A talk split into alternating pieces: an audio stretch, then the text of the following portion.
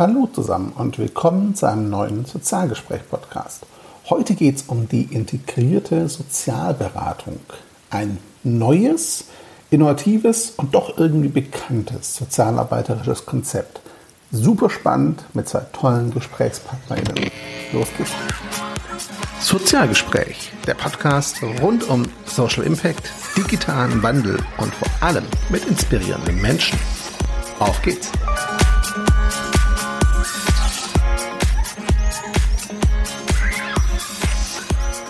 Hallo und herzlich willkommen zu einem neuen Sozialgespräch Podcast. Heute mit zwei GesprächspartnerInnen zu einem, wie ich finde, sehr, sehr spannenden, ja, sozialarbeiterischen Projekt und Ansatz.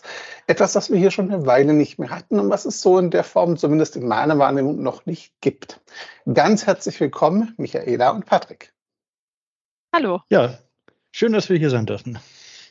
Schön, dass ihr beide da seid. Äh, liebe Zuhörerinnen und Zuhörer, ähm, es sind zwei Gesprächspartnerinnen. Ja, wir sehen uns während einem Gespräch, aber es kann natürlich sein, dass es mal dieses Wer fängt an, wer ne, gibt. Äh, wenn ihr das hört, liegt daran, dass wir es live aufnehmen und hier nicht übertrieben schneiden. No, das gehört dazu, das kennt ihr schon.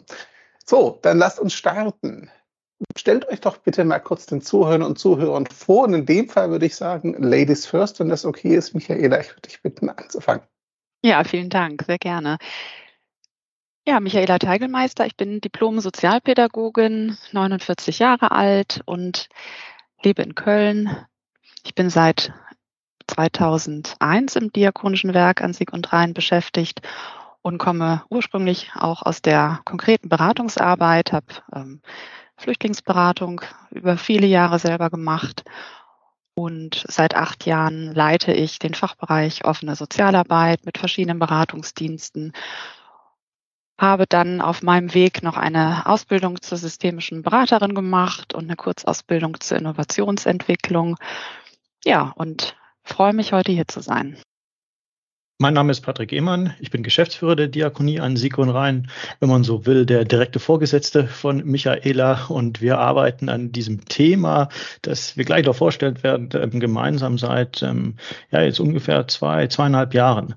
Ähm, ich selbst bin 41 Jahre alt und hatte, bevor ich bei der Diakonie an Sieg und Rhein angefangen habe als Geschäftsführer, das war vor sieben Jahren, Davor hatte ich relativ wenig am Hut mit sozialer Arbeit, mit Sozialwesen und mit dieser Branche insgesamt und musste mich da dann auch sehr, sehr intensiv einarbeiten. Mein Hintergrund ist ein religionswissenschaftlicher, ein theologischer Hintergrund, auch Organisationstheorie ist was, womit ich mich ähm, auch in einem vorherigen Leben schon beschäftigt habe und das dann aber auch vertieft gemacht habe, seitdem ich hier Geschäftsführer bin. Wunderbar, danke euch beiden. Also ihr hört schon, liebe Zuhörerinnen und Zuhörer, ähm, zwei Gäste mit breitem fachlichem Background und mit durchaus sehr spannenden Lebensläufen auch. Ähm, wenn ihr da ein bisschen mehr zu Patricks zumindest hören wollt, hört euch gerne mal bei Hendrik Epe im Edekala Podcast die Folge an. Da seid ihr ein bisschen tiefer reingegangen. Heute haben wir drei aber den Fokus auf das Thema gelegt, das ihr schon so angedeutet habt gerade ein bisschen. Das Ganze läuft unter dem Titel Integrierte Sozialberatung. Jetzt könnte man, ich habe im Vorfeld mit zwei, drei KollegInnen, die SozialarbeiterInnen sind, darüber gesprochen. Eine meinte, okay, klingt super spannend, die andere meinte, okay, das klingt irgendwie nach nichts Neuem. Also ein interessantes Reaktionsspektrum fand ich so zwischen den beiden, ehrlicherweise. Wir haben uns ja im Vorfeld darüber unterhalten und online gibt es da auch einiges, da kommen wir sicher drauf. Aber bevor wir einsteigen, lasst uns mal so die Basis, dieses Fundament setzen. Was verbirgt sich denn in diesem Begriff der integrierten Sozialberatung? Ja, Sozialberatung, tatsächlich Beratung. Hilfesuchende Menschen ähm, Beratung anzubieten und integriert, weil wir ähm, alle speziellen Fachrichtungen ähm, live in Echtzeit ähm, in einen Beratungsprozess bringen wollen. Digital und analog. Ganz konkret heißt das, ähm, wir wollen mit der integrierten Sozialberatung sicherstellen, dass der Mensch, der Hilfe sucht, dort richtig ist, wo er ankommt. Das heißt ganz konkret, hm, er kann den Weg wählen, in die Beratungsstelle zu gehen oder auch ähm, digital, äh, online Hilfe zu suchen, das heißt ortsunabhängig. Und ja, wir kennen das aus der Beratung äh, ganz konkret ja selbst. Wenn ein Mensch kommt und Hilfe sucht, dann hat er nicht nur ein Thema, sondern eben mehrere. Meistens mehrere. Und ähm, jetzt ist es eben so, dass wir ähm, immer unsere Merkmalbrille aufhaben, sage ich mal, und klären, wohin muss der Mensch gehen? Wer ist zuständig? Mit der integrierten Sozialberatung wollen wir diese Zuständigkeitsfrage auflösen. Denn dort, wo der Mensch hinkommt, ist die Zuständigkeit erstmal gegeben. Mithilfe einer digitalen Plattform wollen wir ermöglichen, dass Fachkräfte verschiedener Spezialisierung tatsächlich in einem ganz konkreten Beratungsprozess live dazugeschaltet werden können und somit auch viel schneller einzelne Themen bearbeitet werden können. Und der Mensch muss nicht mehr in die eine, in die andere oder in die dritte Beratungsstelle gehen. Wir mhm. unterstellen mal und gehen davon aus, dass das viel passgenauere Lösungen impliziert, wenn wir die integrierte Sozialberatung so anbieten. Mir ist dabei auch noch wichtig, dass jemand seine Geschichte nicht immer wieder neu erzählen muss. Ich gehe in die Beratungsstelle A, dann erzähle ich meine Geschichte dort, ähm, dann wird mir geholfen zu diesem Thema A und dann werde ich weitervermittelt an Beratungsstelle B, wie Michaela gerade gesagt hat, ähm, möglicherweise sogar in einer anderen Stadt, in einer anderen Gemeinde im ländlichen Raum. dann muss ich da meine Geschichte wieder erzählen und dann wird gesagt, ja, dann kann ich Thema B bearbeiten und dann werde ich wieder weitergeschickt und muss dann da woanders, nochmal woanders, Thema C äh, bearbeiten und immer wieder meine Geschichte neu erzählen. Und das ist ein super ermüdender Vorgang ähm, für die Menschen, ne? insbesondere im ländlichen Raum noch mal stärker, aber auch im, im großstädtischen Bereich kann es ja auch durchaus sein, dass die eine Beratungsstelle mal 30 U-Bahn-Minuten oder eine Dreiviertelstunde mit der S-Bahn irgendwo anders ist. Und da muss ich mich durchkämpfen. Und das wollen wir den Menschen wirklich leicht machen, dass sie sich da weil sie eh schon in so einer schwierigen Situation sind, in diesen komplexen, schwierigen Lebenslagen. Und da sollte das Sozialsystem und die Beratungslandschaft es ihnen dann nicht noch schwieriger machen, sondern leichter. Das heißt, ich fasse mal in eigenen Worten zusammen, wir reden eigentlich von einem Ansatz, der viel Bestehendes kombiniert. Ein paar neue Elemente habe ich auch rausgehört, über die sprechen wir gleich, aber ganz klassisch aus sozialarbeiterischer Sicht die bedarfs- und klientenorientierte Brille mhm. aufsetzt und sagt, na, wir gucken uns an, was braucht die Person jetzt gerade und erstmal vermute, irgendwann kommt es doch zu tragen, aber erstmal ohne die organisatorischen Grenzen und fachlichen Zuständigkeiten, die dahinter stehen, in irgendeiner Form primär im Blick zu haben. Das versucht das Modell abzufedern und zusammenzubringen. So verstehe ich euch jetzt. Ihr nickt zustimmt. Sehr schön. Bevor wir da weitergehen, lasst uns noch einen Faktor beleuchten, der, glaube ich, da eine ganz große Rolle spielt und der es nachher auch rüberführt in die Entstehungsgeschichte. Und zwar habt ihr gesagt, ähm, über die verschiedenen Arbeitsfelder. Michaela, du hattest das erwähnt und auch du, äh, Patrick, meintest gerade nicht immer neu erzählen. Ihr kommt beide oder arbeitet beide bei der Diakonie an Sieg und Rhein. Mein Verständnis aus dem Vorgespräch aus der Recherche ist, Ihr seid ein bisschen breiter aufgestellt, was so die Arbeitsfelder und Co. betrifft. Und das spielt da vielleicht ja doch schon eine Rolle bei all dem, was ihr so tut. Wollt ihr mal beleuchten, vielleicht Patrick, du als Starter, Michaela dann ergänzend, was ihr an, bei der Diakonie an Sieg und Rhein so alles anbietet und was für Einrichtungen und Hilfsleistungen ihr im Portfolio habt, um da mal ein Bild zu vermitteln? Der Bereich, in dem wir am stärksten aufgestellt sind, ist die soziale Beratung sehr vielfältig. Also wir haben allgemeine Sozialberatung, wir haben Suchtberatung, wir sind in der Sozialpsychiatrie und dort in der Beratung äh, tätigen Flüchtlingsberatung, Schwangerschafts-, Schwangerschaftskonfliktberatung, Migrationsberatung. Es sind auch manche Sachen, die wir nicht haben. Ne? Also Schuldnerberatung ist so ein klassischer Bereich jetzt ja auch, ähm, den wir jetzt selber nicht unbedingt, ähm, also nicht direkt verantworten. Also sind da sehr, sehr vielfältig aufgestellt, haben darüber hinaus, sind wir im freiwilligen Bereich äh, tätig, betreiben die Freiwilligenagentur für den Rhein-Sieg-Kreis, haben einige kleinere aufsuchende Dienste, im, vor allem im sozialpsychiatrischen Bereich und auch in der Kinder- und Jugendhilfe, Quartiersarbeit, also sind dann wirklich auch mhm. vor Ort in den Quartieren, wo die Menschen wohnen. Und so ähm, haben wir insgesamt eine breite Perspektive auf die verschiedenen, verschiedenen Situationen, in denen die Menschen hier leben im, in, in der Region an Sieg und Rhein. Ja, und natürlich kennen sich die Kolleginnen und Kollegen untereinander und natürlich arbeiten sie schon jetzt auch äh, gemeinsam mit einzelnen Familien oder hilfesuchenden Menschen zusammen. So kann zum Beispiel in der Quartiersarbeit der Kollege ähm, Beratungsdienste vermitteln oder ähm, wenn es gelingt, auch mal vor Ort äh, eine Sprechstunde gemeinsam mit einem Kollegen oder einer Kollegin anbieten. Da ähm, gehen wir schon so in die Richtung, dass wir innerhalb der Organisation auch unseren äh, fachlichen Reichtum erkennen und das kollegial auch nutzen. Und auch in der Vergangenheit haben wir ja äh, strukturierte Maßnahmen wie Case Management ähm, gehabt oder auch Fallbesprechungen, ähm, wenn es jetzt im Sucht- oder im psychiatrischen Bereich ähm, gewesen ist, wo ja dann auch unterschiedliche Perspektiven aufeinanderkommen. Mit dem Unterschied, dass diese äh, Zusammenkünfte ja immer stark geplant gewesen sind oder geplant sind. Ne? Wenn ich jetzt eine Fallbesprechung habe, eine Hilfeplanbesprechung ähm, habe, dann muss ich alle Personen, die dazukommen, ja vorher anschreiben. Ich muss den Tag, die Uhrzeit klar haben. Ähm, die Leute müssen anreisen. Das ist ja zumindest bis vor sehr, sehr kurzer Zeit und vielfach immer noch ähm, immer in Präsenz ähm, gewesen. Und die integrierte Sozialberatung geht da deutliche Schritte weiter. Eben ad hoc, ortsunabhängig und immer die Möglichkeit zu sagen, was brauche ich denn jetzt gerade und nicht, mhm. was brauche ich in drei Wochen. Also auf dem Zugangsweg her möglichst flexibel, so klingt es zumindest. Ihr habt aber gerade so einen Nebensatz erwähnt und du hast gerade gesagt, Patrick, ähm, es war ja bisher viel in Präsenz oder bis vor kurzem immer noch. Ich erinnere mich ans Vorgespräch, da haben wir darüber gesprochen, wie dieses Konzept der integrierten Sozialberatung entstanden ist. Und ja, die Corona-Pandemie und all ihre Auswirkungen auf Präsenzangebote, die ihr gleich darstellen dürft, hat eine Rolle gespielt. Aber ihr habt mir auch gesagt, die Idee ist eigentlich schon deutlich älter. Die ist eigentlich schon deutlich vor der Pandemie geboren. Nehmt uns doch bitte mal mit in die Entstehungsgeschichte, nenne ich es jetzt mal, der integrierten Sozialberatung. Wann ist diese Idee entstanden? Wie hat sich das entwickelt von der ersten Idee bis heute? Als ich hier angefangen habe vor sieben Jahren, war meine erste Frage oder die Hauptfrage, die ich im Kopf hatte, ist, ähm, was tun wir hier eigentlich?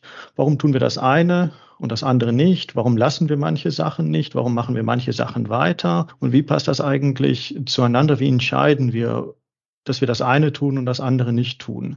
Und aus diesen Fragen hat sich dann ein mehrjähriger Strategieprozess auch entwickelt, wirklich immer wieder mit der Frage, was wollen wir in Zukunft tun? Insbesondere, wie können wir eigentlich unterscheiden, was äh, zwischen unterschiedlichen Bedarfen?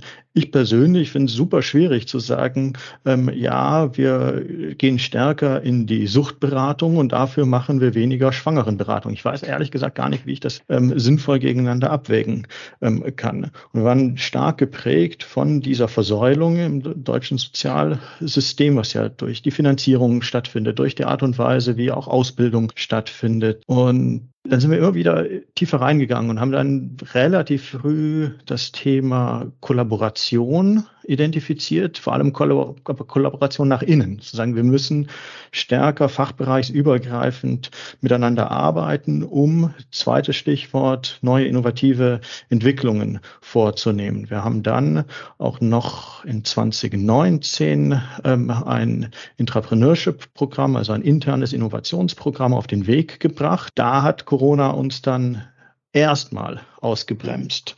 Auch das Thema Digitalisierung war was, was wir in 19 auf den Weg gebracht hatten. Und da hat uns Corona nicht ausgebremst, sondern wir sind dann sehr, sehr schnell diesen Weg, auf dem wir eh waren, dann weitergegangen.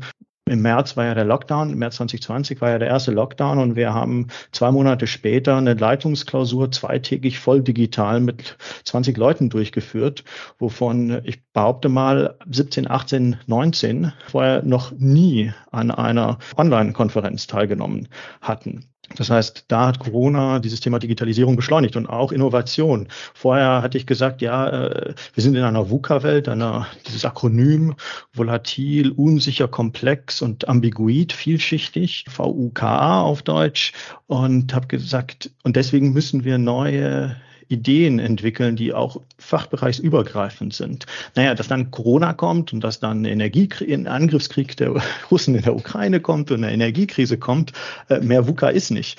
Ähm, aber das war natürlich zu dem Zeitpunkt nicht abzusehen. Und dementsprechend waren das Entwicklungen, die wir schon hatten, die dann, dann beschleunigt wurden. Und dann gab es, äh, Michaela und ich waren dann Ende 2020 haben wir wieder mal auf diesem Thema rumgekaut. Dann war die Idee, ja, wir müssen diese externe Komplexität, die wir wahrnehmen, und diese Vielschichtigkeit und die interne Komplexität, die wir bei unseren Klientinnen wahrnehmen, die beiden einfach kombinieren. Da haben wir gesagt, da müssen wir die komplette Organisation darauf ausrichten, dass wir in der Lage sind, komplexe Lebenslagen zu bewältigen das war dann noch nicht der Zeitpunkt, wo wir die integrierte Sozialberatung ähm, entwickelt hatten, sondern die war dann zwei, drei, ja, zwei Monate später dann war nochmal viel Beschäftigung, nochmal mit den Themen Co-Kreation, Kollaboration. Wir haben uns über hybride Strategie unterhalten, über Blue Ocean äh, Strategie, äh, über Interdependenz der Organisationsfunktionen. Und dann entscheidend war für mich, zwei, zwei Sätze. Ich habe dann den einen Satz gehört, du musst eine Strategie erklären, indem du sagst, was sie nicht ist. Und dann war die Überlegung, wenn wir eine interne Innovationskonferenz machen, um auf dieses Thema komplexe Lebenslagen uns zu konzentrieren, dass dann die erste Frage sein soll, mit der sich, mit der wir uns beschäftigen, ist, was würden wir machen, wenn wir nur noch ein Angebot hätten? Und dann sind diese ganzen Fragen von wir wägen gegeneinander ab und so weiter, sind dann zusammengefallen, haben wir gesagt, ja, dann würden wir integrierte Sozialberatung anbieten für komplexe Lebenslagen. Und das, das ist die, die Entstehungsgeschichte. Also ist nicht vom Himmel gefallen, sehr, sehr viel Arbeit, die dahinter gewesen ist, sehr, sehr viel Gespräche, viel Anreichern von außen auch. Und jetzt stehen wir da, wo wir heute stehen. Und heute ist die Idee auch schon eine andere, als sie vor zwei, zweieinhalb Jahren gewesen ist. Äh, ja, an der Stelle ja. ergänze ich gerne nochmal unter dem Aspekt der Innovation, Innovationsentwicklung. Das hat mich in dieser Zeit besonders auch beschäftigt.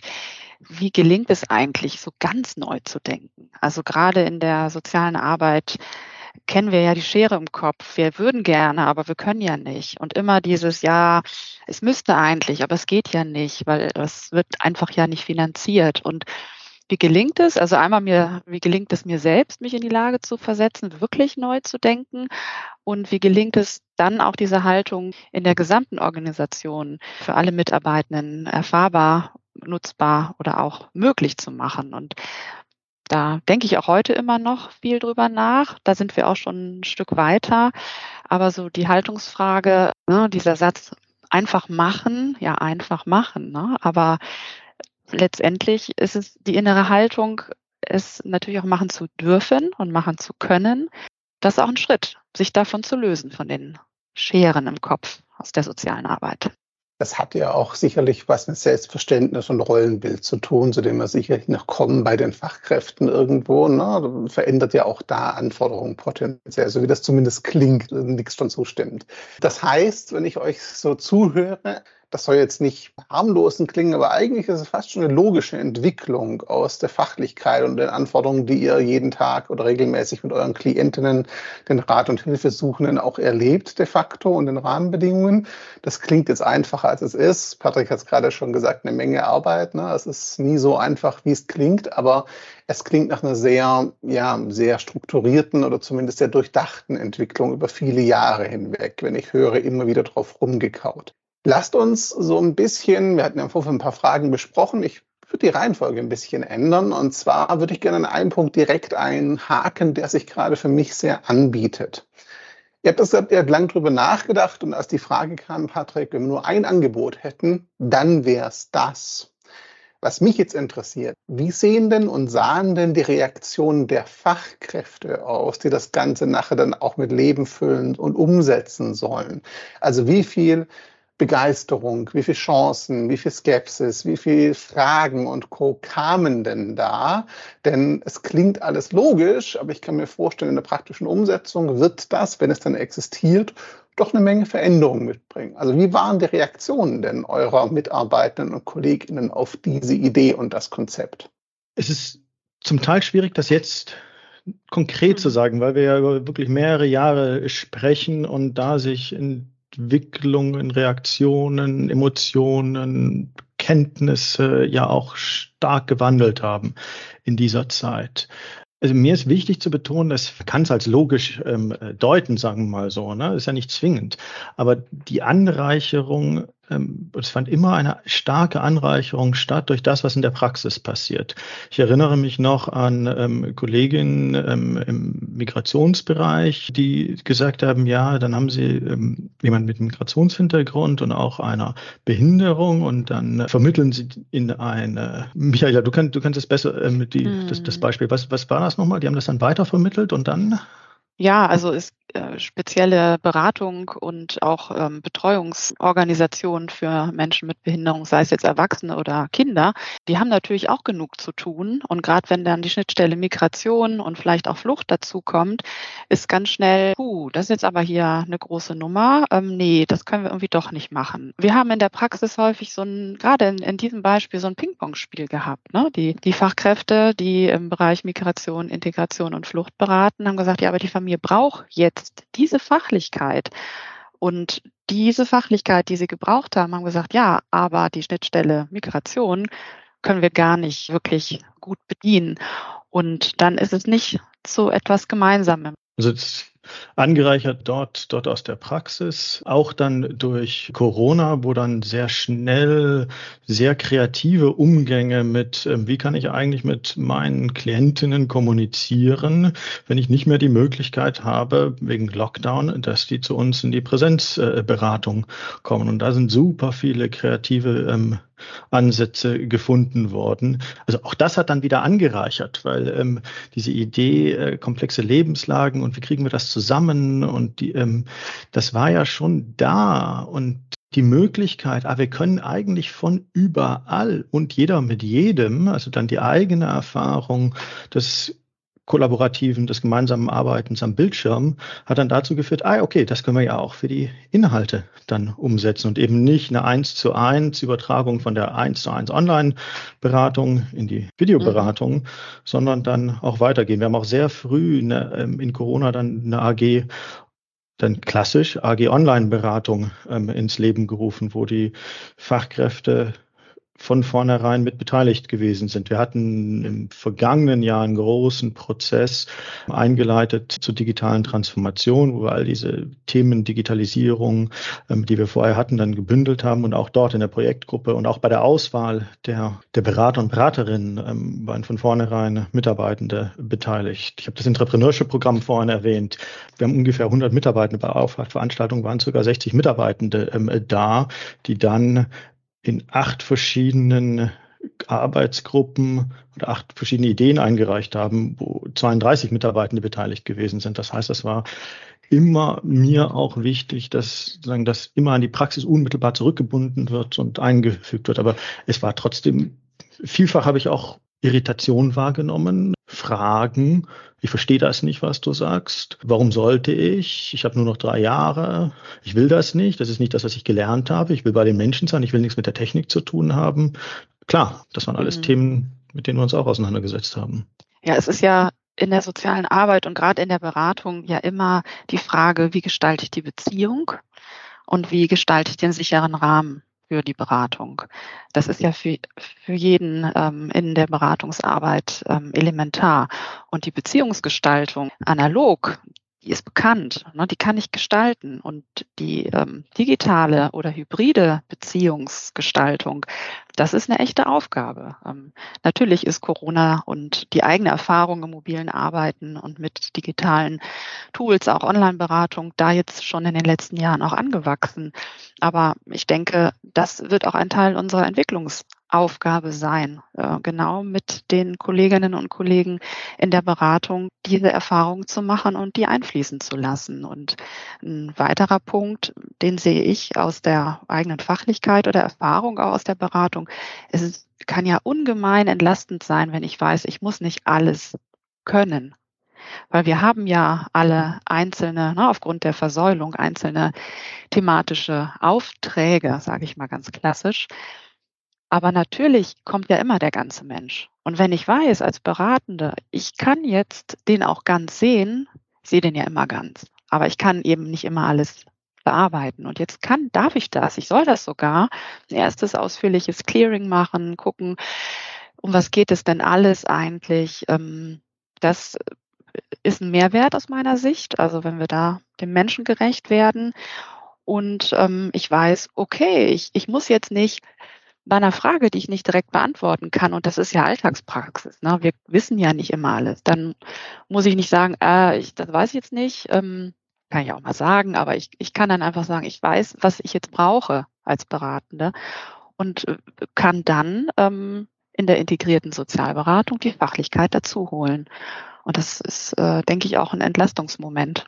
Ich nehme da so zwei Faktoren mit raus. Das eine, es ist also nicht so, dass das eine Idee war, die, ich sage mal, im grünen Tisch auf Leitungsebene entstanden ist. Das ist sehr gewachsen, sehr partizipativ auch, so wie das für mich klingt. Und auch sehr, wie gesagt, auf die Bedarfe wirklich ausgerichtet aus der Praxis. Das heißt, eure Mitarbeiter, eure Kollegen, Kollegen waren da fast kontinuierlich beteiligt, wenn sie es denn wollten, so wie das klingt für mich. Und der zweite Faktor, den du gerade angesprochen hast, Michaela, der, der gerade so hängen bleibt, ist dieses, eigentlich ist das ja so die, die grundsätzliche Art, wie Sozialarbeiter ihnen arbeiten sollten. Ne? Dieses Multidisziplinäre, dieses, ich hole mir die Unterstützung. Wir wissen alle, dass das aufgrund der Versäulung und Strukturen nicht immer ganz so trivial ist, wie wir es vielleicht gerne hätten. Das heißt, ein eigentlich, ich nenne es mal fast schon organisch entwickeltes Konzept über die Jahre, kein theoretisches Konstrukt auf jeden Fall, Jetzt lasst uns noch einen Schritt weitergehen und uns langsam so diesen beispielhaften Session annähern, dass wir uns ein Bild machen können, wie das aussehen soll. Ihr habt auch Präsenzangebote. Ich habe mir im Konsumraum und ähnliche Dinge notiert.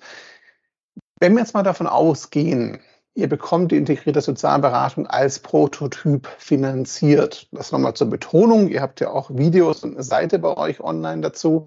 Es ist aktuell noch ein Konzept, wofür ihr die Finanzierung auch sucht. Ne? Ihr seid gerade an dem Punkt, den Prototyp entwickeln zu wollen. Das ist noch nicht in der Umsetzung. Aber nehmen wir an, ihr schafft diesen Schritt. Wie würden denn dann diese Online- und Präsenzangebote zusammenspielen? Noch nicht in einer konkreten Session, aber eher auf einer strukturell konzeptionellen Ebene. Wie würde das zusammenspielen, Präsenz, Online, all diese verschiedenen Komponenten in der integrierten Sozialberatung? Ich glaube, man muss unterscheiden, welche Art von Angebot das ist. Ähm, das ist gerade angesprochen, Drogenkonsumraum oder Kontaktcafé. Das sind mit Essensausgabe, äh, das sind Sachen, die ähm, sind, äh, ich sage mal, sogar in meinem Kopf nicht digitalisierbar, sollen sie auch nicht sein. Was wir in der integrierten Sozialberatung zusammenfügen, zusammenfügen wollen, sind eben die Beratungsangebote. Du hattest ja gefragt, wie sieht das denn dann aus konkret? Wir haben ja Arbeitsplätze, an denen die Menschen sitzen und auch beraten und auch mal ähm, von anderen Orten beraten oder ähm, die Erfahrung machen, ich kann auch woanders sitzen und von dort beraten, wenn ich äh, das digital mache ist natürlich dann die Frage, wie schafft man einen guten Rahmen, damit jemand, der zum Beispiel persönlich kommt und ich schalte jemanden digital dazu, da muss natürlich die Technik funktionieren, da muss irgendwie die Person, die dazukommt, groß genug, aber auch nicht äh, zu groß und zu klein oder zu klein sein und sie muss verstanden werden und die Technik muss funktionieren. Das heißt, da muss der technische, digitale Rahmen, aber eben auch das Beratungssetting gleichermaßen mitgedacht werden. Und das ist dann Hybrid. Da kommt jemand persönlich, ich berate den und schalte jemand dazu. Aber der andere Weg wäre ja, ja, jemand sucht Hilfe, sitzt auf dem Sofa zu Hause und findet den Zugang zur äh, integrierten Sozialberatung und meldet sich erstmal nur rein digital, vielleicht sogar auch anonym. Ein anderer Zugang wäre, das ist ja auch so eine Vision, die wir damit verbinden, warum nicht Beratungszugänge auch im öffentlichen Raum ermöglichen, ne? in der Stadtbibliothek, in Behörden. Da ist ja vieles möglich, um die Zugänge digital zu ermöglichen. Und dann orientieren wir uns danach, was der Mensch, der Hilfe sucht, für sich auswählt. Ne? Sagt er, ich nehme den Kontakt digital auf, weil das für mich jetzt der erste Schritt ist. Das ist super einfach. Und ich bleibe digital, dann respektieren wir das. Oder wenn jemand sagt, ja, ich nehme digital Kontakt auf, aber eigentlich hätte ich total gerne ein persönliches Gespräch, dann kriegt die Person Termin. Und wenn jemand ähm, ein persönliches Gespräch möchte und einen Termin dazu bekommt, dann auch. Das heißt, ähm, wir erweitern die Zugänge und richten uns da dann auch danach aus, was der Mensch, der Hilfe sucht, meint zu brauchen für sich. Das heißt im Prinzip, ne, ihr mischt es nicht alles zusammen, sondern ihr schaut schon sehr sauber fachlich, was macht Sinn in der Integration an der Stelle, was sind Zugangs- oder ergänzende Angebote, die zwar miteinander reden, aber es nicht direkt Teil der integrierten Sozialberatung sind. Und was du gerade sagtest, Michaela, ihr versucht die Wahlfreiheit möglichst zu, ja, zu erweitern oder so groß wie möglich zu gestalten. Ich formuliere es mal so. Das bedeutet im Grunde aber auch, so verstehe ich euch, ihr widersprecht mir bitte, das stellt dann doch schon gewisse Anforderungen, nicht nur an die Technik, sondern vor allem auch an die Mitarbeitenden, die da das Ganze umsetzen am Ende des Tages. Denn natürlich, klar, rede ich bisher auch mit meinen Kolleginnen wahrscheinlich aus anderen Bereichen, das dürfte jetzt nicht neu sein. Aber dieses nennen es mal Englisch on the fly, also spontan in der Situation jemand einzubinden, hat ja dann doch so ein paar Anforderungen. Lasst uns da mal kurz drauf eingehen aus der fachlichen Sicht. Jetzt noch nicht aus der technisch-strukturellen, sondern wirklich aus dem, was SozialarbeiterInnen betrifft, die da drin sitzen in dem Augenblick.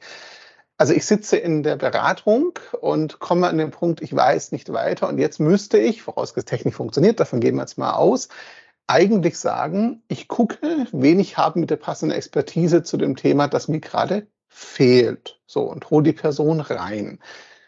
Was verändert sich da für das Arbeiten der Beraterinnen und Berater? Was sind da so Dinge, mit denen die sich neu arrangieren müssen und worauf sie sich einstellen müssen aus eurer Sicht? Ja, wir kennen die Beratung mit mehreren Personen, zum Beispiel, wenn wir Dolmetscher oder Sprachmittler einsetzen. Da hat die Person, die dann die Sprachmittlung macht, natürlich eine bestimmte Funktion, ist eine dritte, Funktion, dritte Person in einem vertraulichen Rahmen dabei. Wir machen erste Erfahrungen tatsächlich gemeinsam auch zu beraten. In Einzelfällen machen die Kolleginnen das natürlich. Und die Voraussetzung dafür ist erstmal das Vertrauen mich und ich zeige mich mit meiner Arbeit, wie ich sie tue. Denn Beratung ist ein äh, sonst sehr, hm, das heißt, ich muss damit umgehen, dass mein Kollege oder jemand Drittes, den ich erstmal vielleicht auch gar nicht persönlich kenne, mich in meiner Arbeit erlebt, mich in meiner Arbeit wahrnimmt und die Gesprächsgestaltung mit mehreren ähm, beinhaltet ja auch immer, ne, wer wer hat das die ganze Zeit im Blick, wer koordiniert jetzt das Gespräch, ähm, können ja nicht alle durcheinander reden. Das heißt, da geht es schon um ganz viele einzelne Teilaspekte in der Beratungssituation mit mehreren Personen. Und da wir ja in der Entwicklung unter Einbezug der Kolleginnen und Kollegen genau das erarbeiten wollen, gibt es da auch noch keine fertige Antwort die Herausforderung haben wir erkannt. Also das Arbeiten mit mehreren im Beratungsprozess.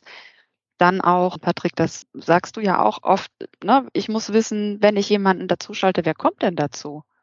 Und weiß, was muss der denn wissen, damit er sich oder sie sich überhaupt orientieren kann? Wie viel, wie wenig? Also das sind alles so Teilfragen für, für den gesamten Beratungsprozess, die wir ja in der Entwicklungszeit entwickeln, bearbeiten und unter Einbezug der Kolleginnen und Kollegen dann auch Erfahrungen sammeln werden und dann wieder einfließen lassen wollen. Da haben wir noch keine ja, fertige Antworten. Fertige Antworten wäre ja auch seltsam vom ersten Prototyp, wenn wir ehrlich sind. Ich meine, dafür ist er ja auch da, um das in der Praxis zu erproben. Mhm. Das wäre ein bisschen komisch. Aber man hört da schon raus, da sind eine Menge Faktoren, auch jenseits der Technik und der Orga tatsächlich drin. Mir fällt noch so spontan ein, was, wenn die einen BeraterInnen eher systemisch arbeiten, die anderen eher mit anderen Konzepten. Wie beißt sich das oder passt das zusammen dann potenziell im Fall der Fälle? Wird auch interessant. Also das sind eine Menge Sachen hinten dran, die äh, spannend sind. Lass uns kurz die Brille wechseln und mal kurz auf die Rat- und Hilfesuchen oder KlientInnen eingehen und deren Perspektive. Welche, also die Vorteile haben wir jetzt, glaube ich, schon immer wieder rausgehört, was die davon haben werden, natürlich.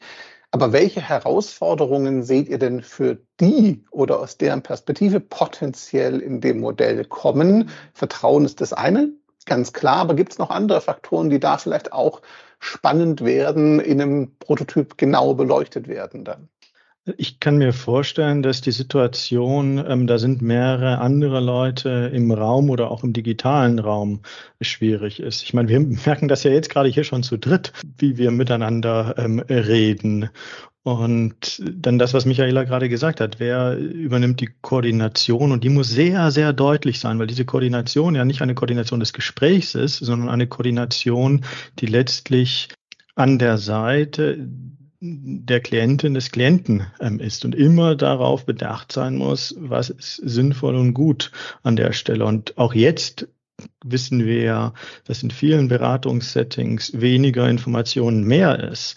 Wenn wir die Leute überfrachten, ne, dann müssen sie das selber wieder ähm, sortieren. Das heißt, auch da zu identifizieren, was ist das geeignete, das sinnvolle und da sicherzustellen, dass da eben nicht diese ja, auch Reizüberflutung möglicherweise oder Informationsüberflutung ähm, stattfindet. Das, das, glaube ich, wird eine zentrale Herausforderung sein. Und es ist ja auch dann ein Auftrag in der Entwicklung, die Qualität sicherzustellen, dass Menschen, die kommen, wissen, sie können sich auf eine qualitativ gute Beratung einstellen oder darauf vertrauen. Aber gerade das Thema ähm, auch digitale Ausstattung, also wenn wir die Zugänge erweitern, heißt das ja noch nicht lange, lange noch nicht, dass die Menschen auch ihre technischen Möglichkeiten erweitern. Das heißt, ist äh, die Ausstattung so, dass ich von aus der Küche mit meinem Notebook, Laptop einfach mich da einwählen kann? Oder ist die Verbindung zu schlecht und ich kriege, weil ich auf dem Land, wo ich ja eh mal ein Funkloch habe, überhaupt gar keine digitale Verbindung? Und habe ich überhaupt die digitale Ausstattung? Ich denke, das ist auch für die Menschen, die dann zu uns in die oder die die integrierte Sozialberatung für sich nutzen wollen. Ja, das haben wir auch im Blick. Das ist ja auch klar, dass die Ausstattung irgendwie funktionieren muss. Zwei Aspekte. Es muss einfach sein, dazu zu kommen. Ne? Nicht irgendwie super kompliziert mit aus Datenschutzgründen irgendwie Zwei-Faktor-Identifikation und so Sachen. Also da werden wir auch noch sehr genau hinschauen müssen. Natürlich muss der Datenschutz gewährt sein, das ist gar keine Frage. Und die Vertraulichkeit. Aber so leicht wie möglich, dass jeder und jeder es nutzen kann. Ein anderer Weg, Zugänge zu schaffen, wäre mit Beratungsmobilen, also äh, technisch hochgerüsteten ähm, Beratungsfahrzeuge. Auch das ist nichts Neues, dass es Beratungsmobile gibt, die an Tagen an unterschiedlichen Orten stehen. Aber auch hier die Integration in das Gesamtsystem ist etwas, was, was Neues. Und da kann ich, äh, da muss ich auch sicherstellen, dass die Bandbreite ähm, dann ist. Und gerade wenn ich dann in einem ländlicheren Bereich bin, ähm, ob dann die Internetverbindung, also ähm, da steht, klar, 5G gibt da viele Vorteile, aber wenn kein Sendemast Mast in der Nähe ist, dann hilft mir 5G auch nichts. Was ihr beide gerade beschreibt, zeigt ja eigentlich nur, die einzelnen Komponenten, auch die technischen Fragen und Co. sind ja allesamt nicht unbedingt super neu oder innovativ. Ne? Da gibt es ja viele Erfahrungen aus der Online-Beratung, aus der Corona-Zeit und ähnliches, die man integrieren könnte. Das Innovative ist ja eher der fachliche Ansatz, die Hürden zwischen diesen verschiedenen Fachbereichen, sage ich mal, aufzubrechen und zu reduzieren, um halt das Klientinnenerlebnis, ich nenne es mal so, zu verbessern und zu erleichtern irgendwo. Also geht also nicht primär sicherlich auch um die Technik, bin mir sicher, da geht auch Geld dran in der Entwicklung, aber es ist nicht eigentlich nicht der primäre Faktor dieses neuen Konzeptes, sage ich mal irgendwo. Ne? Das ist Mittel zum Zweck. Genau, die Grundlage, ja. Genau, also es ist die Fachlichkeit, ne, die das Neue ausmacht, praktisch bei dem Ganzen, nicht die Technik. Ja, und das dritte Element ist dabei aber auch, wie muss unsere Organisation eigentlich dann mhm. ähm, aufgebaut sein, dass wir dem überhaupt gerecht werden. Ne? Da kann die Technik und die Fachlichkeit da sein, aber wir müssen ja auch gucken, wie Dienstpläne gestaltet werden, wie Erreichbarkeit äh, sichergestellt wird. Und das sind so drei Elemente, ne? die Technik, mhm. die Fachlichkeit und die Organisation. Ja, und ich denke, die vierte, wahrscheinlich Patrick auch deine Baustelle mit bis zum gewissen Punkt, deine sicherlich aber auch Michaela, ist dann eher so die fachlich, strukturell, ich nenne es mal Lobby-Ebene, weil wir bewegen uns ja auch in einem Sozialsystem mit Geldgebern und Co., die bisher die Versäulung und die verschiedenen Fachbereiche und gesonderten Budgets und so weiter ja dann doch eigentlich als Normalfall ansehen. So wie ich das Modell jetzt verstehe und höre, habe ich den Eindruck, dass das nicht so hundertprozentig kompatibel ist mit den bisherigen Logiken, die wir im System haben. Ich nenne es mal freundlich, weil allein schon bei der ersten Frage nach, wie dokumentiere ich denn, wie viel Zeit jetzt wer eingebracht hat und wer dokumentiert denn was an Stunden und an Budget, glaube ich schon ein sehr großes Fragezeichen entsteht nach der aktuellen Systemlogik zumindest, die ich wahrnehme.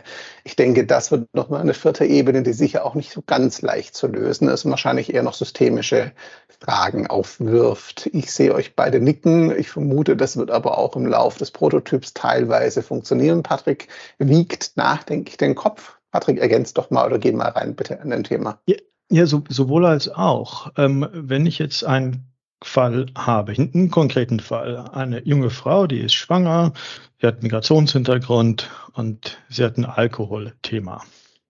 Und wenn sie in dem jetzigen Systemlogik mit Verweisberatung in der Schwangerenberatung auftaucht, dann wird, ähm, wird sie gut beraten zum Thema Schwanger und dann wird ein Termin meinetwegen vereinbart für eine Suchtberatung und nochmal ein weiterer Termin für die Migrationsberatung dann ist die Arbeitszeit, die draufgeht, ja auch eine dreifache, nämlich in dem jetzigen System konsekutiv dreimal eine Stunde, sage ich jetzt mal, ähm, und in Zukunft wären das dann, und das ist ja nicht so einfach, aber wären das dann ähm, dreimal eine Stunde, die halt gleichzeitig stattfinden. Und ähm, da ändert sich an der Stelle erstmal gar nicht so viel, was die Zeit angeht. Die eine Fachkraft für ihr Thema mit einer Klientin ähm, verwendet.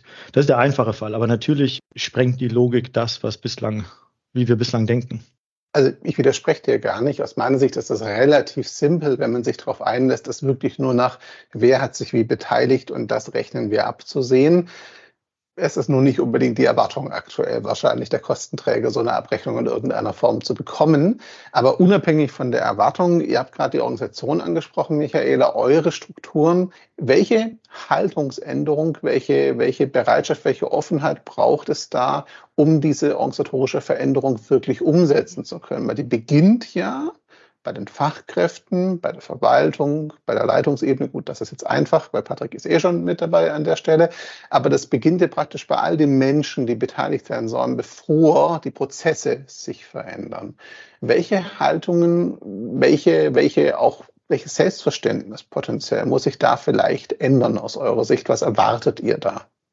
Also erstmal die Neugier auf den Prozess der Entwicklung und die Bereitschaft, sich zu beteiligen am, an den Erfahrungen, ähm, die jeder, jeder Einzelne macht, die rückzukoppeln und einzubringen.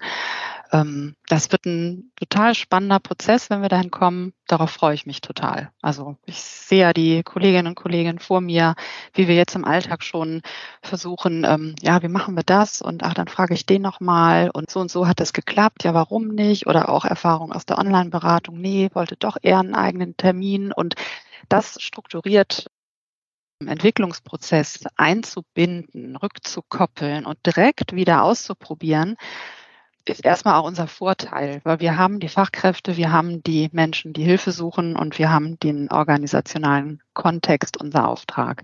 Also darum ist Offenheit und Neugier erstmal die Haltung und die eigene Fachlichkeit einzubringen, die ja da ist und die Bereitschaft, sich damit zu beschäftigen, auseinanderzusetzen. Das machen aber die Kolleginnen und Kollegen auch jetzt schon in vielerlei Hinsicht äh, zu einzelnen neuen Themen. Ja, und die Bereitschaft eben auch Dritte oder Vierte in einem Gespräch dazu zu holen. Und, und da ist es unsere Aufgabe, es auch möglichst leicht zu machen. Na, also Stichwort Dokumentation hatten wir vorhin auch. Niemand mag dokumentieren. Alle wissen, dass es verdammt wichtig ist. Und dann ist es die Aufgabe der Organisation, das möglichst leicht zu machen, sodass das ein natürlicher Teil der, ähm, des Arbeitsablaufs ist. Also das, was ja in der, in der Pflege vielfach mit Sprachangabe mittlerweile ähm, passiert. Das wird dann eingebunden, damit ich nicht eben an einen anderen Ort rennen muss und das dann in den Computer dort eingeben muss, meinetwegen von meinen handschriftlichen Notizen vorher oder so. Wenn, wenn das sozusagen das, was eh passieren muss und alle das auch verstehen, dass das passieren muss, auch wenn es nicht gerne gemacht wird, wenn das leichter gemacht wird, dann hilft das auch allen, weil nämlich dann wiederum die Mitarbeitenden das tun können, wofür sie da sind und warum wir sie eingestellt haben, wofür sie brennen, nämlich den Menschen zu helfen. Und da habe ich schon auch Hoffnung, dass das dieser Vorteil dann auch ähm, gesehen ähm, wird. Ich glaube, dass vieles bei uns in der Diakonie an Sieg und Rhein schon auf dem Weg ist. Also auch dieses, ähm, ich darf mir nicht in die Ka oder es ist, ich, ich sehe nicht wenn ich berate, sieht niemand, was ich tue. So rum.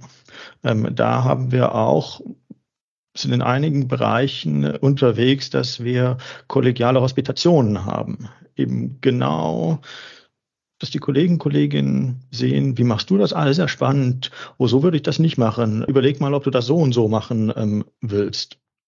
Und das läuft auch gut an. Und das ist ja auch ein Schritt in diese Aufweichung zu, wir beraten gemeinsam.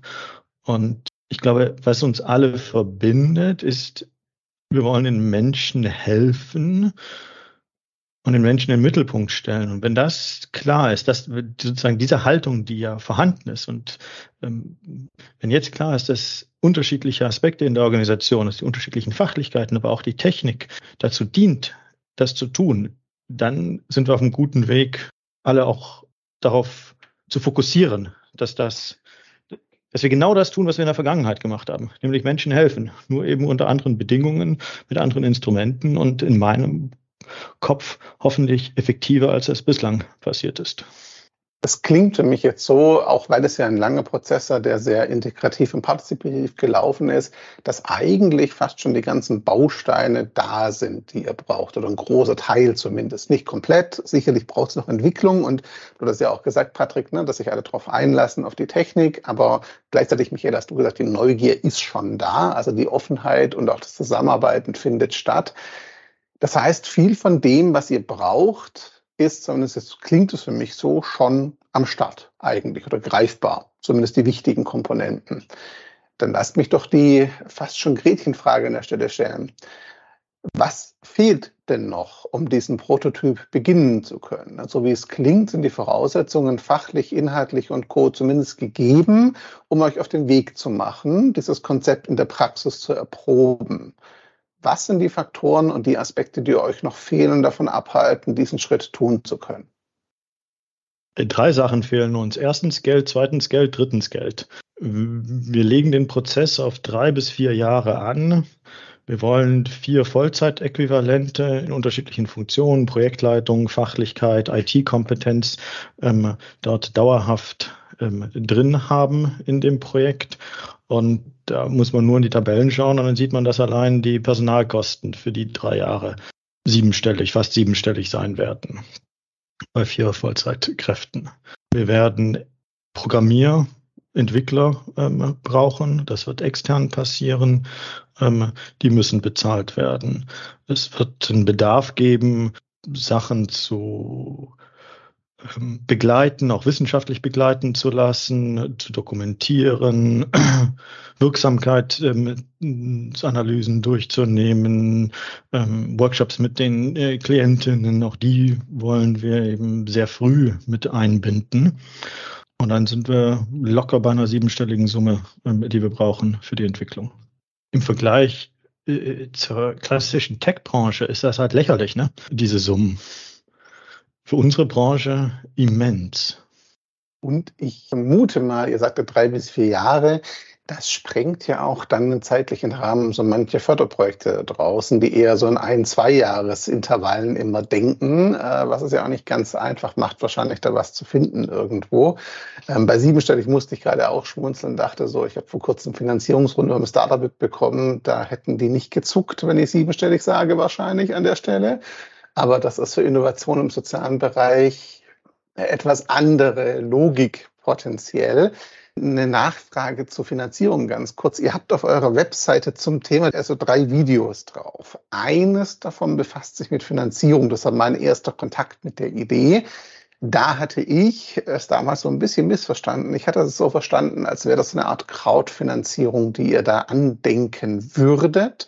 Ist das ein Finanzierungsansatz, den ihr für die für das Laufende, wenn es denn entwickelt ist, seht?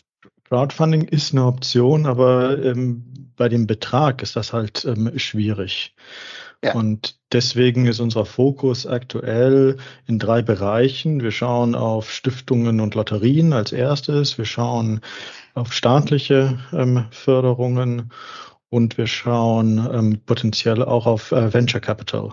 Ähm, mhm. Da gibt es ja auch einige interessante Entwicklungen. Das sind so die drei Bereiche.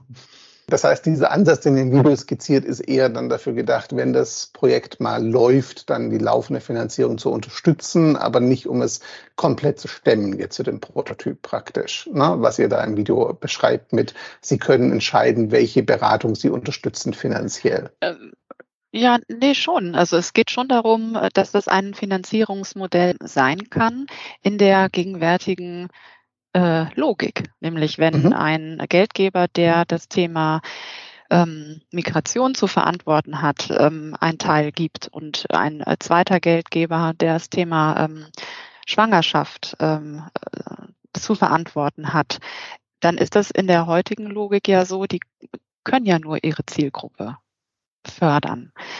Und ähm, erkennen aber, wenn sie unsere Idee verstehen, den sofortigen Mehrwert für ihre Zielgruppe.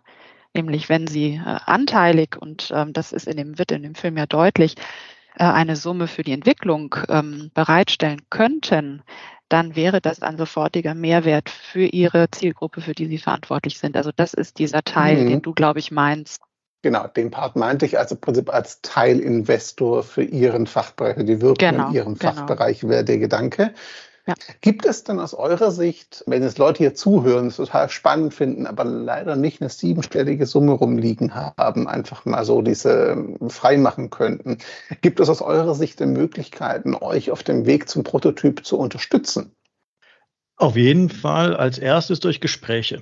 Wir sind immer super interessiert mhm. daran, mit, ähm, mit Leuten zu sprechen. Und auch aus dem heutigen Gespräch nehme ich jetzt schon wieder das eine oder das andere mit, wo ich denke, ah genau, da, da haben wir noch nicht so weit gedacht. Ähm, heute Morgen hatten wir noch nicht so weit gedacht, wie ich jetzt heute Nachmittag ähm, denke. Und das hilft immer. Also sehr, sehr herzlich eingeladen. Und äh, es gibt ja auch eben Teilkomponenten, IT äh, zur Verfügung stellen zum Beispiel ähm, oder auch äh, jemand, der sagt, ich kann das begleiten, wissenschaftlich begleiten, äh, ich kann das Thema Wirkung ähm, begleiten, ähm, ich habe Kompetenzen, besondere Kompetenzen im Arrangieren von Fokusgruppen mit Klienten, Klientinnen.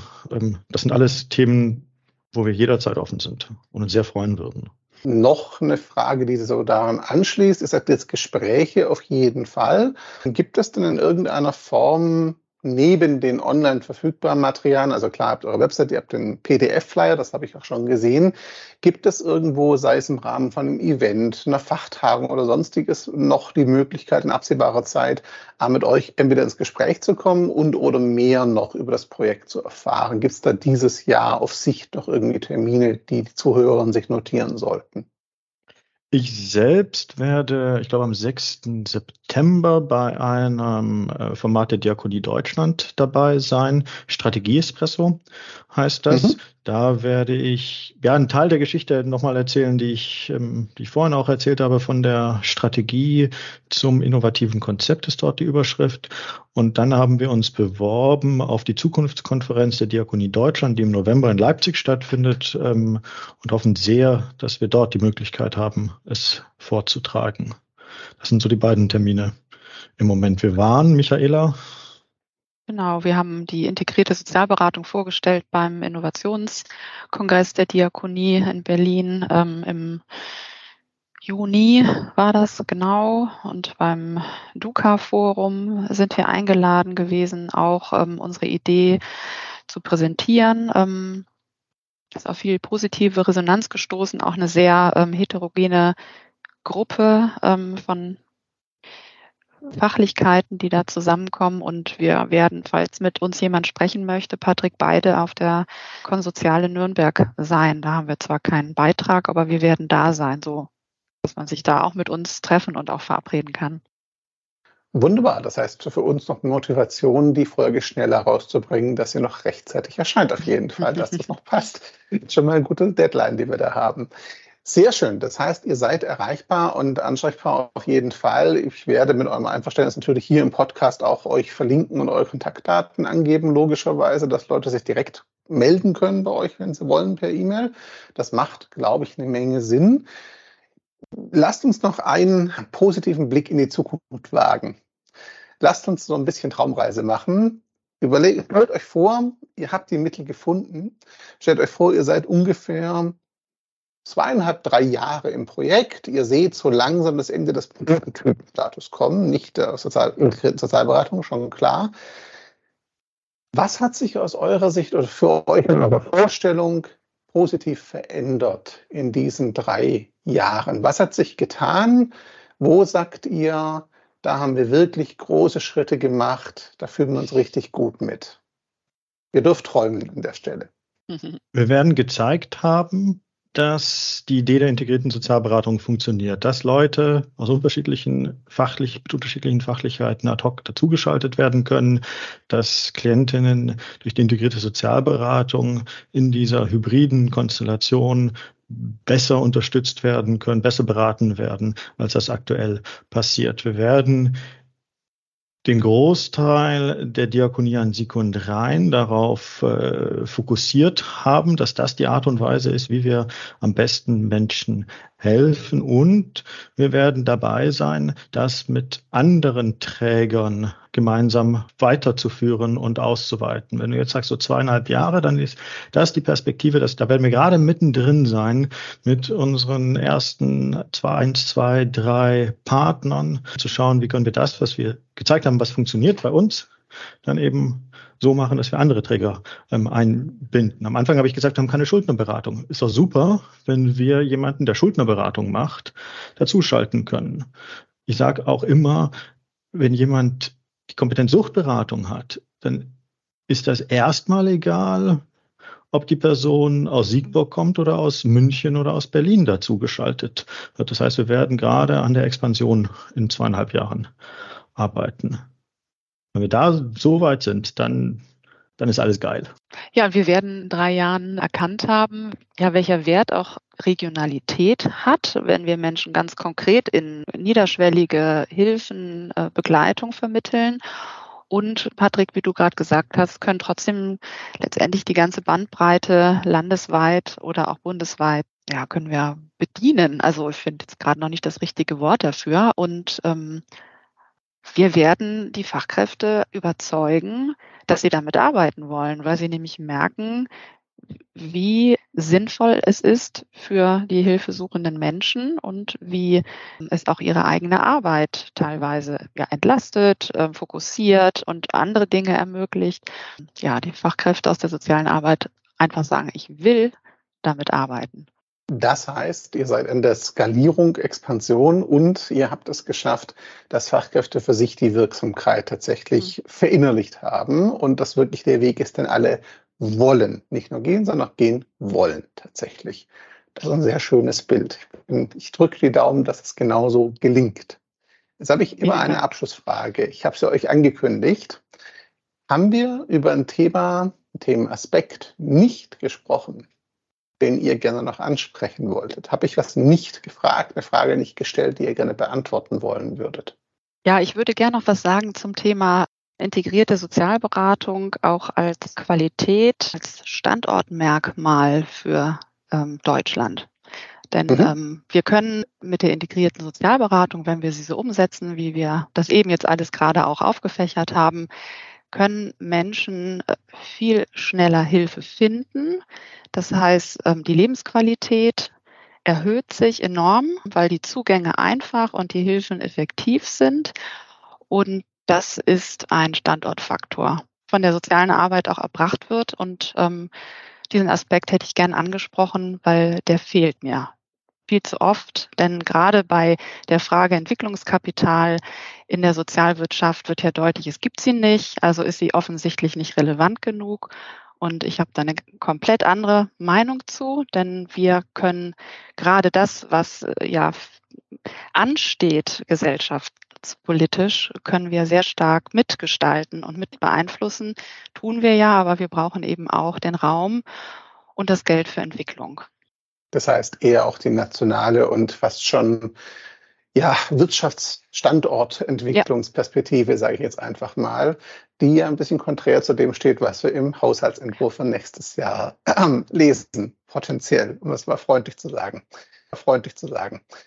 Danke dir, Patrick.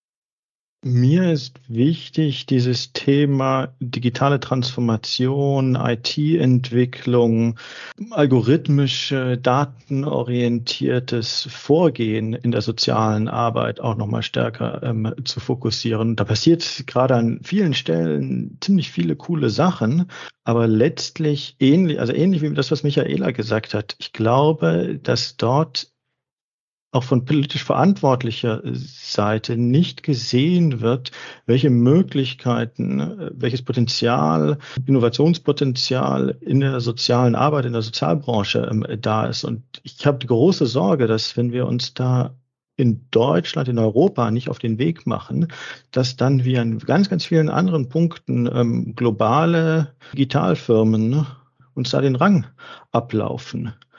Und davor habe ich wirklich sehr, sehr große Sorge, wenn dann auf einmal aus Kostengründen auch wiederum standardisierte Produkte äh, kommen, weil das wird den Menschen eben nicht gerecht, für die wir da sind. Wir haben immer individuelle, immer komplexe Lebenslagen und da kann ich nicht ein Standardprodukt ähm, draufwerfen. Die Sorge habe ich tatsächlich. Ja, die Sorge ist sicherlich leider begründet, auch deshalb, dass ihr vorher auch gesagt, ne, schaut euch VC, also Venture Capital Money durchaus an. Wird auch nochmal interessant zu sehen, wie sich das im Sozialen so langsam breit macht und mit welchen Konditionen das Ganze dann verbunden wird und welchen Erwartungen gerade in Sachen Datennutzung. Weil wenn wir ehrlich sind, wir haben ja schon eine Menge wertvolle Daten, ist auch finanziell wertvolle Daten, die Begehrlichkeiten wecken. Das ist tatsächlich so. Danke euch beiden. Das sind zwei Aspekte, die was schon nochmal eigene Podcasts wert wären. Da reden wir gleich, nachdem die Aufgaben beendet ist, drüber. Ich sage erstmal herzlichen Dank für eure Zeit. Wir haben jetzt schon über eine Stunde. Ich wollte eigentlich kürzer, aber das passt auf jeden Fall. Das äh, hat das Thema auf jeden Fall gebraucht, finde ich. Wir werden alles verlinken, was wir besprochen haben. Und ich würde euch das Schlusswort überlassen, falls ihr noch eines loswerden wollt. Von meiner Seite aus herzlichen Dank für eure Zeit. Ja, ich sage auch gerne Danke und finde es immer wieder spannend, in anderen Zusammenhängen zu erzählen und zu berichten und auch daran selber zu wachsen und zu erkennen, was ist äh, wichtig für das Thema und ähm, freue mich, wenn sich jemand auch meldet bei uns. Ja, vielen Dank dir, Christian. Vielen Dank an alle Menschen, die jetzt bis zum Ende zugehört haben. Bei über einer Stunde. Nicht ganz einfach immer. Ich hoffe, dass es spannend war. Und wie Michaela gesagt hat, ähm, meldet euch gerne bei uns.